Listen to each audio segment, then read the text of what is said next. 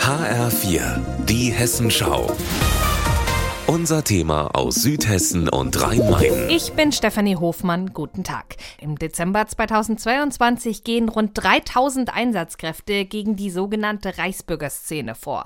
Mehr als 90 Waffen werden an diesem Tag sichergestellt, 25 Menschen festgenommen, darunter auch der mutmaßliche Kopf der Gruppe, Heinrich der 13. Prinz Reuß. Darauf blickt der neue Podcast Dark Matters Geheimnisse der Geheimdienste in der ARD Audiothek.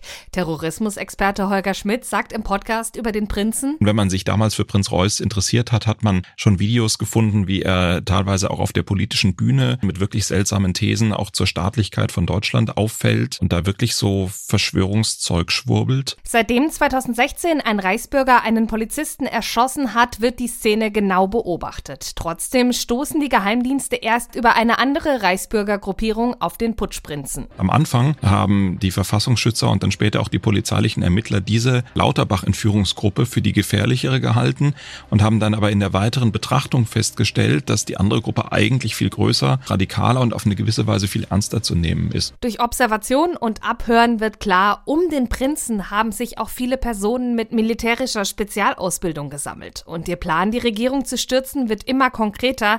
Deshalb heißt es im Dezember 2022 Zugriff an über 100 Orten gleichzeitig, unter anderem in Heppenheim und Frankfurt. Eine Herausforderung, sagt Experte Michael Göttschenberg im Podcast. Dann hatte man es eben zu einem erheblichen Teil mit Leuten zu tun, von denen man wusste, dass die Waffen haben, die möglicherweise auch bereit waren, auf Polizeibeamte zu schießen. Dazu ist es glücklicherweise nicht gekommen, anders als vor wenigen Tagen bei einer Durchsuchung in Reutlingen.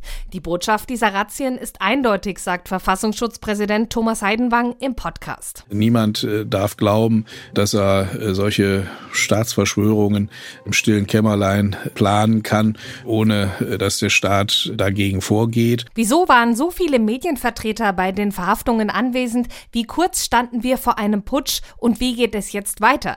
Diese Fragen beantwortet die Podcast-Folge zum Reichsbürgerprinzen, die es jetzt in der ARD-Audiothek als Teil von Dark Matters Geheimnisse der Geheimdienste zu hören gibt. Stefanie Hofmann, Frankfurt.